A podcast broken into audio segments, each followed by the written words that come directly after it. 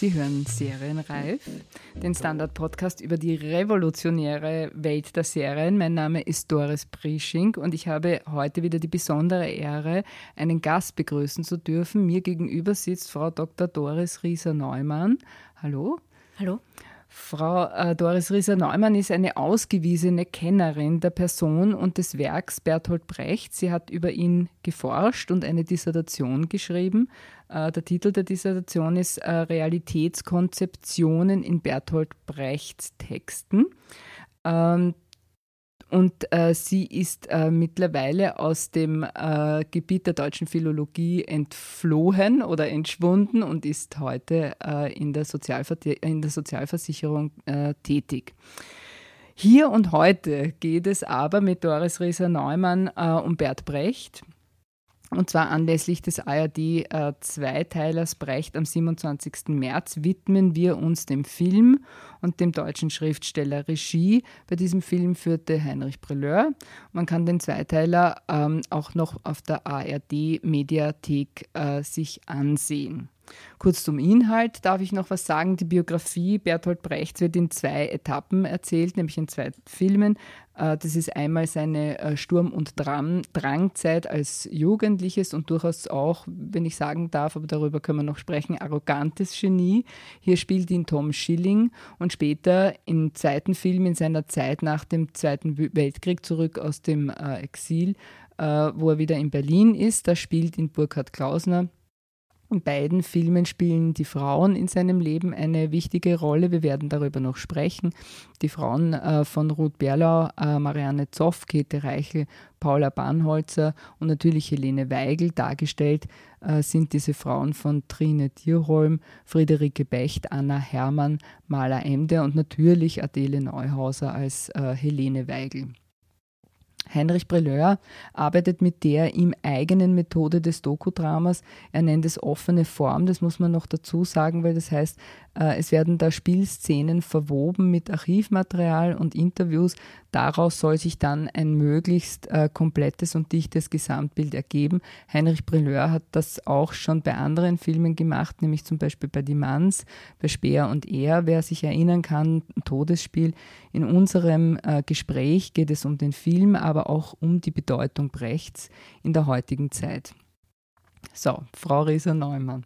Ein Unterhaltungsfilm über Bertolt Brecht noch dazu in dieser Form. Was halten Sie davon? Äh, ja, erstens vielen Dank für die Einladung. Ähm, der Film, äh, die zwei Teile des Films ähm, sind äh, in ihrer Form für mich tatsächlich sehr ähm, spannend, sehr anregend gewesen. Äh, da es sich eben, da, da es das Beste aus Dokumentation und, und Unterhaltungsfilm äh, verbindet, äh, die, diese äh, Doku-Fiction oder Fiktion. Ähm, gerade auch vor dem Hintergrund von, von Brechts ähm, ja, experimentellen ähm, Formen der Darstellung, die eben äh, das Epische, also das Erzählende und ähm, das Theater als eine, als eine Gattung der, ja, der Einfühlung, wie er sie äh, nennt oder auch kennenlernt, verbindet. Mhm. Haben Sie was Neues gesehen in, dem, äh, in diesen zwei Teilen, was Sie noch nicht wussten? ja. ähm, ähm, also für mich neu war einerseits die in, in, den Anfangsszenen darf ich etwas spoilern. Äh, ja, ja, klar. Ja, ja okay. Also in dem Fall schon, ja. Wir, äh, wir haben es jetzt auch nicht so gesagt, aber äh, normalerweise gibt es vorher immer einen Spoiler-Hinweis. Ich habe ihn dieses Mal weggelassen, weil ich mir gedacht habe, das Leben sozusagen ist bekannt. Ja. ja. Ähm, also ist der Spoiler-Alarm in dem Fall ja vielleicht nicht hinfällig. Wir machen ihn jetzt, sagen wir. Und okay. zwar kommt jetzt irgendwie das äh, ganz große Neuigkeit über Bertolt Brecht. nein, nein, ich habe mir das nur nie so vor Augen geführt. Okay. Ähm, äh, man kann ja den, den jungen Brecht auch etwas äh, um, zu unpolitisch finden. Ja? Man kann sagen, er macht ähm, Lieder über Sex und, über, und, und, die irgendwie lustig sind für ihn. Und man denkt sich, ist die Zeit auch des Krieges. Ja? Also wo, wo ist da seine Einschätzung der politischen Situation? Und da gibt es die Szene am Anfang, ähm, relativ am Anfang, ähm, wo er mit äh, Freunden, die an der Front waren, ums Lagerfeuer sitzt und äh, sein äh, wahrscheinlich damals vielleicht bester Freund Kaspar Neher ähm, meint, das ist so grausam. Ja, wir müssen zurück an die Front und, und der Brecht ist freigestellt. Und Brecht äh, antwortet darauf eigentlich mehr oder weniger mit einem, ja, dir wird schon nichts passieren und, und singt weiter ein ähm, ja, etwas anzügliches Lied, das den, das den Jungs eben gefällt in dem Alter. Und man sieht die, den Näherdarsteller, ähm, wie, er, wie er beginnt zu grinsen. Ja? Und, und wie man merkt, er ähm, kann jetzt dieser, dieser Flucht aus, aus dieser sehr harten Realität in, in die ähm, vielleicht fröhliche Welt, die der Bertolt Brecht ihm da zeichnet, genießen auch. Also mhm. er, er hat auch was davon. Und diese, ähm, gegen, also, ge diese Gegenbilder ähm, sind sozusagen auch mutmachend jetzt für, für, die, ähm, für die Soldaten. Also das hat auch einen Bezug auf, auf die ähm, auf die harte Wirklichkeit des Krieges. Mhm.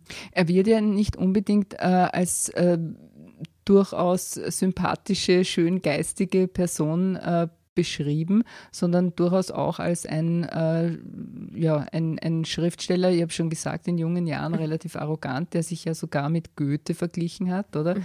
Ähm, und auch äh, im Umgang sozusagen mit seinen Mitmenschen nicht immer die feinsten Umgangsformen hatte. Ist es, entspricht es dem Bild, das Sie auch von ihm haben bzw. hatten? Ähm, ich finde es im Film sehr schön, wie er einerseits eben diesen äh, jungen, ähm, arroganten Schnösel da zeichnet, der sagt, ich bin der Nächste nach Goethe quasi, äh, ich bin auch so ein Genie, aber dann auch zeigt, wie, wie Brecht ähm, bei der Premiere äh, des, äh, der Drei-Groschen-Oper ähm, ganz verfallen hinter der Bühne steht und, und, und, und ganz nervös atmet. Mhm. Und ähm, im, im, zweiten Teil äh, meint auch ähm, dann die, die ähm, alte Helene Weigel, also von der Adele Neuhauser gespielt, zum, zum alten Brecht, äh, ja, vor der Premiere bist du immer so nervös. Ja? Mhm. Und, und also es wird auch ähm, gezeigt, dass Brecht sich nicht immer so siegessicher ist. Also, mhm. dass er auch was zu verlieren hat. Ja? Und das sind äh, die Seiten, die er selbst eigentlich gerne ungesehen machen will an sich, auch an, äh, an seinen Figuren immer wieder dies, und an seiner Spielweise. Dieses Emotionale ist etwas, das er äh, ausblenden will. Und, und da hat äh, Heinrich Brelleur meiner Meinung nach einen, einen, sehr guten Blick und, und schafft es da auch wirklich, ähm, den, den Brecht subversiv äh, zu lesen und, und so darzustellen, dass man ähm, ihn ja, in, mehr, in mehr Facetten vielleicht kennenlernt, mehreren. Mhm. Äh, ist es okay, einen Schriftsteller in dieser Form äh, darzustellen? Unbedingt. Also vor allem den Brecht. Äh, man, man liest ihn ja auch, wenn man wissenschaftlich arbeitet, äh, muss man ihn auch gleichzeitig als jemanden lesen, der unterhalten will. Er ist ein Schriftsteller. Er wendet sich an ein breites Publikum. Er möchte, also vor allem Brecht möchte möglichst breite Wirkung entfalten. Er möchte in den Köpfen der Menschen bleiben. Darum macht er zum Teil auch ja, fast ähm, volksliednahe oder kinderliednahe Verse. Ähm, nicht, weil er ein, ein Hexameter, na gut, den konnte er tatsächlich nicht besonders, aber äh, nicht, weil er nichts Anspruchsvolleres schreiben konnte, sondern, sondern weil er einfach ähm, so schreiben wollte, dass es ähm, unterhält, dass es gefällt, dass es äh, angenommen wird. Mhm. Und diese Aufteilung Privat und äh, also der Privatperson Brecht und des Künstlers Brechts mit seinen Werken, äh, ist die für Sie äh, ausgewogen? Ähm, ja, ähm, also Preleur wollte ja, glaube ich, vor allem auch die Privatseite darstellen ähm, die ich mir in meiner Arbeit nicht äh, so genau angesehen habe. Also ich, ich habe mich wirklich auf die, ähm, ja, die, die äh, Produ also, äh, Produkte von Brecht ähm, konzentriert. Aber ja, also für, für mich ist jetzt der, der Film eine gute Ergänzung. Ähm, natürlich nehm, nehmen äh, die Frauen in Brechts Leben hier einen sehr breiten Raum ein mich persönlich interessieren, aber die, die Werkstatt-Szenen wesentlich mehr. ja. Mhm. Naja, weil das ist ja sozusagen etwas, was man diesem Film äh, eventuell vorwerfen könnte, äh, dass er sozusagen sich sehr auf diese Privatperson ja, und auf die, äh, die Frauengeschichten natürlich mhm. auch, ja, sehr, sehr spezialisiert und konzentriert. Das nimmt sehr viel Platz ein.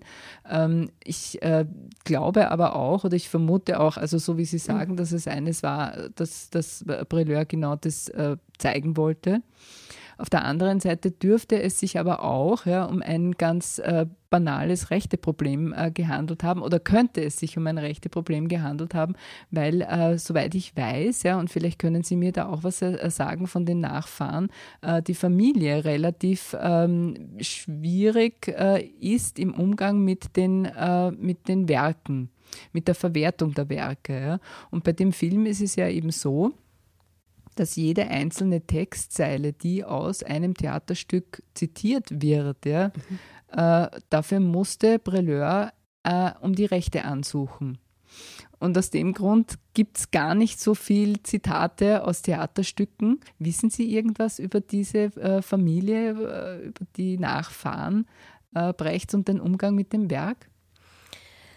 Ich bin leider nicht informiert, wer im Moment äh, die Ansprechperson ist, wenn man Rechte äh, für Brechtswerke bekommen möchte. Ähm, als ich zu meiner Dissertation gearbeitet habe, hat äh, Barbara Brecht-Schall noch gelebt. Ähm, und sie hat mm, zu den ähm, Textzeilen, die, um die ich sie gebeten habe, die noch nicht veröffentlicht waren und in meiner Dissertation vorkommen, keine Einwände also keine großen Probleme gemacht. Das mhm. waren aber auch keine ähm, bahnbrechenden Texte. Das waren ja Notizen, die er sich gemacht hat und die ich im, im Archiv gefunden hatte. Aha, die hat es bis dahin noch nicht äh, in der Öffentlichkeit gegeben. Das war sozusagen ihr Verdienst. Da musste man nachfragen. Also aus dem, ähm, es wundert mich ein wenig, denn aus der ähm, bereits publizierten äh, Gesamtausgabe ähm, kann man zumindest schriftlich ähm, ohne ohne irgendwelche Nachfragen zitieren. Er hat das auch so erzählt, ja, in, äh, in, in Interviews, beziehungsweise auch im Interview mit dem Standard, äh, dass es eine gewisse, dass es ein gewisser Aufwand gewesen sein muss, äh, wodurch auch am Ende ähm, unter anderem, nicht nur deshalb, sondern weil er natürlich auch sehr akribisch recherchiert hat, die relativ lange Produktionszeit von acht Jahren. Ja, er hat acht Jahre an diesem Film gearbeitet und äh, so kam das äh, in gewisser Weise auch äh, zustande. Ja. Äh, wie steht es denn um die Faktentreue? Hat er alles äh, korrekt äh, nacherzählt, wiedergegeben? ja, also ich habe keine Fehler oder so gefunden. Man findet natürlich Auslassungen. Ja. Ähm, man, man könnte, also ein Desideratum meiner Meinung nach ist ja die, der, der fehlende dritte Teil bzw. zweite Teil, also die, die Exilzeit, das sind immerhin 15 Jahre, in mhm. denen, wenn man sich äh, um Brechts Leben äh, kümmern will, äh, durchaus einiges zu erzählen ist. Ähm, die die äh, federführende Redakteurin vom WDR äh, sagt in einem, in einem äh, Interview, ähm, dass es sich hier um, um äh, eine Auslassung aufgrund der, der, Exilzeit handeln würde, da Brecht sozusagen kein, kein Publikum hatte. Aber ähm, meiner Meinung nach ist das kein besonders gutes Argument für, das, für die Auslassung. Ja. ja, auch weggelassen, meiner Meinung nach, ist ein wenig die ähm, Problematik, äh, die Brecht durchaus an der DDR gesehen hat. Also er ging nicht mit Freuden zurück in die DDR, sondern mit äh, großen äh, Sorgen ähm, da um, um, die Organisation der, äh, der sowjetisch äh, ähm, ja, ge gelenkten Staaten durchaus wusste. Mhm, aha. Und das kommt im Film so nicht ganz rüber. Äh, im, Im Film findet man Brecht und Weigel beim Auspacken ihres Fluchtgepäcks äh, ja. ja. freudig in die, in mhm. die Zukunft schauend. Mhm. Also. Mhm. Ich kann nur sagen, also zum ähm, äh, zur, zur Frage äh, des Exils. Äh, da wiederum hat Heinrich Breleur erzählt, dass es selbst ihm sozusagen als einem der hochdotiertesten Regisseure Deutschlands, muss man, kann man so sagen, äh, nicht gelungen ist, äh, drei Filme zu, durchzubringen bei der ARD, sondern dass es ein Zweiteiler sein musste oder beim Zweiteiler blieb. Ja. Und äh, er hat, warum er sich dann sozusagen dafür entschieden hat, genau das Exil komplett auszulassen, das übersteigt meine Kenntnisse. Ich weiß aber, dass es äh, ein Buch dazu gibt und da sind offensichtlich diese äh, Exil äh, Jahre auch äh, beschrieben. Wenn wir jetzt äh, kommen zur, zur heutigen Zeit, äh, faszinierend äh, ist ja praktisch äh, diese, diese Aktualität durchaus, ja, die man vermuten kann. wie aktuell ist Brecht heute? Mm, ja, also wie, wie Tom Schilling auch in, in einem ähm, in einem Text schreibt, der zu diesem Film geschrieben wurde, ähm, es, es kommt nie aus der Mode, wenn man sich um die, um die Schwachen kümmert, ähm, so auf die Art. Ähm, also das ist auf, auf jeden Fall eine, ähm, ja, eine Thematik, die, die nicht endet. Ja, äh, die, ähm, die Reichen gegen die Ärmeren, das wird auch immer mehr. Ähm, also ich persönlich finde es spannend, einen Autor zu lesen, der sich mit, äh, mit der Problematik des Kapitalismus befasst, äh, gerade heute. Ähm, natürlich sind auch die, ähm, äh, ja, die, äh, die Kritik an, an Hitler und, und äh, die bisschen Kritik an, an Stalin, die in der Schublade gelandet ist, ähm, interessant, aber, aber der Kapitalismus ist, glaube ich, heute das größte Problem. Mhm. Ja. Mhm. Ähm, und äh, wie wird Brecht heute gelehrt? Ähm, ich kann mich erinnern an meine Zeit, ja, da wurde äh, ihm doch einiges an Raum gegeben. Ja. Wir haben, äh, und das erinnere ich mich ganz bestimmt, äh, in der Schule gelesen, äh, Der gute Mensch von Sichuan wir haben äh, ähm, Drei Groschen Oper und wir haben Mutter Courage. Und das ist, muss ich, glaube ich, im, im Nachhinein sage ich, das finde ich eigentlich beeindruckend. Ja, für, äh, ich weiß nicht in welcher Klasse das das war, aber in einer Handelsakademie, äh, sozusagen drei, nämlich in einer Handelsakademie, nämlich drei äh, Werke von Brecht zu lesen. Äh, ich weiß nicht, ob das heute noch gemacht wird. Äh, haben Sie da einen Überblick, wie Brecht heute gelehrt und auch rezipiert wird? Ich glaube, dass er in den Schulen ähm, verschwunden ist aus den, aus den Lehrplänen, aus den äh, standardmäßig gelehrten. Das ist interessant, oder? Ja. Aber vielleicht gerade deswegen äh, wird er auch wieder in der, in der Öffentlichkeit interessanter, da nicht mehr so bekannt ist, dass man nicht sagt, ja, Brecht haben wir eh gelesen. Ähm, vielleicht wird er gerade deswegen jetzt ähm, ja, wieder vermehrt äh, in, den, in, in, Filmen und ähm, in, de, in den Medien ich habe aber wiederum äh, irgendwo gelesen, Brecht ist passé. Ja, das kann man, kann man auch immer behaupten. Also ich denke, er hatte, er hatte sicher eine Flaute in der äh, Zeit des äh, Kalten Krieges. Also nicht nur der Brecht-Boykott, auch ähm, darüber hinaus äh, war die Kritik am Brecht sehr stark in, in der Zeit, äh, in der ähm, die, äh, die Sowjetunion noch stärker herumgeisterte in den Köpfen als, mhm. als ähm, kürzlich. Ja. Das war aber genau die Zeit, in der, in der ich in der Schule Brecht gelesen habe. Es war am Kalten Krieg. Also wenn ich jetzt äh, äh, sagen möchte, ich möchte was von Brecht lesen, was würden Sie mir denn raten? Ähm, das ist ganz schwierig, aber ich mag die Prosa sehr gern. Ähm, ausgereift ist, ist der Cäsar-Roman oder das Cäsar-Roman-Fragment schon in der Darstellung der Gesellschaft. Also ich finde, dass die Romanform etwas ist, mit dem Brecht äh, zu, zu, ja, auch zu einer Hochform aufläuft, weil, weil er eben die Gesellschaft gern darstellt, was in einem Drama ähm, ja auch gelingt, aber, aber oft verkürzt werden muss. Denn ein Drama kann ja nur eine begrenzte Zeit äh, ja, äh, einnehmen. Einen Namen von etwas? also der, der, Roman, den er fertig geschrieben hat, ist der Drei-Groschen-Roman. Ähm, und äh, das Cäsar-Romanfragment ist etwas später geschrieben. Also hier versucht er ähm, ja, größere Zusammenhänge auch und, und das ist dann wie ein Netzwerk zu lesen. Und das, äh, was, was ihn gehindert hat, glaube ich, ist, ähm, Romane beanspruchen sehr viel Zeit und man muss sie mehr oder weniger alleine schreiben. Und das ist was, was Brecht nicht mochte. Er hat gern äh, mit anderen gemeinsam gearbeitet und sah gern schnell eine, eine, ein Output oder etwas auf der Bühne. Und mhm. deswegen wie, wie finden Sie denn die Schauspieler in, im, im Zweiteiler? Ähm, ja, auch, auch beeindruckend. Ja. Mhm.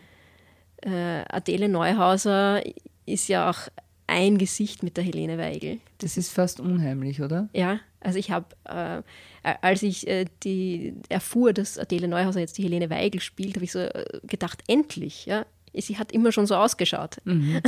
Ähnlich spielt sie sie auch.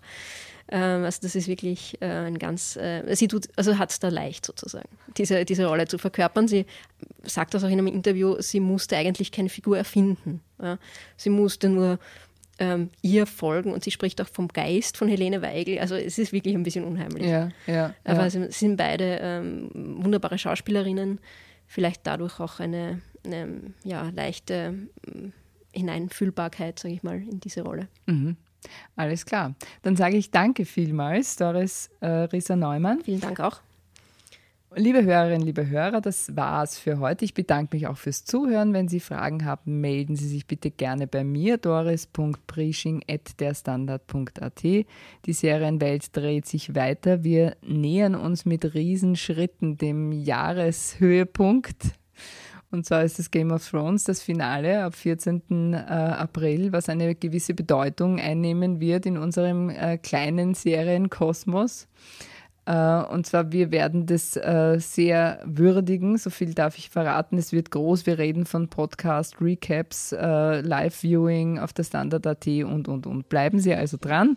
Es zahlt sich aus. Einstweilen alles Gute und frohes Schauen. Danke, auf Wiedersehen.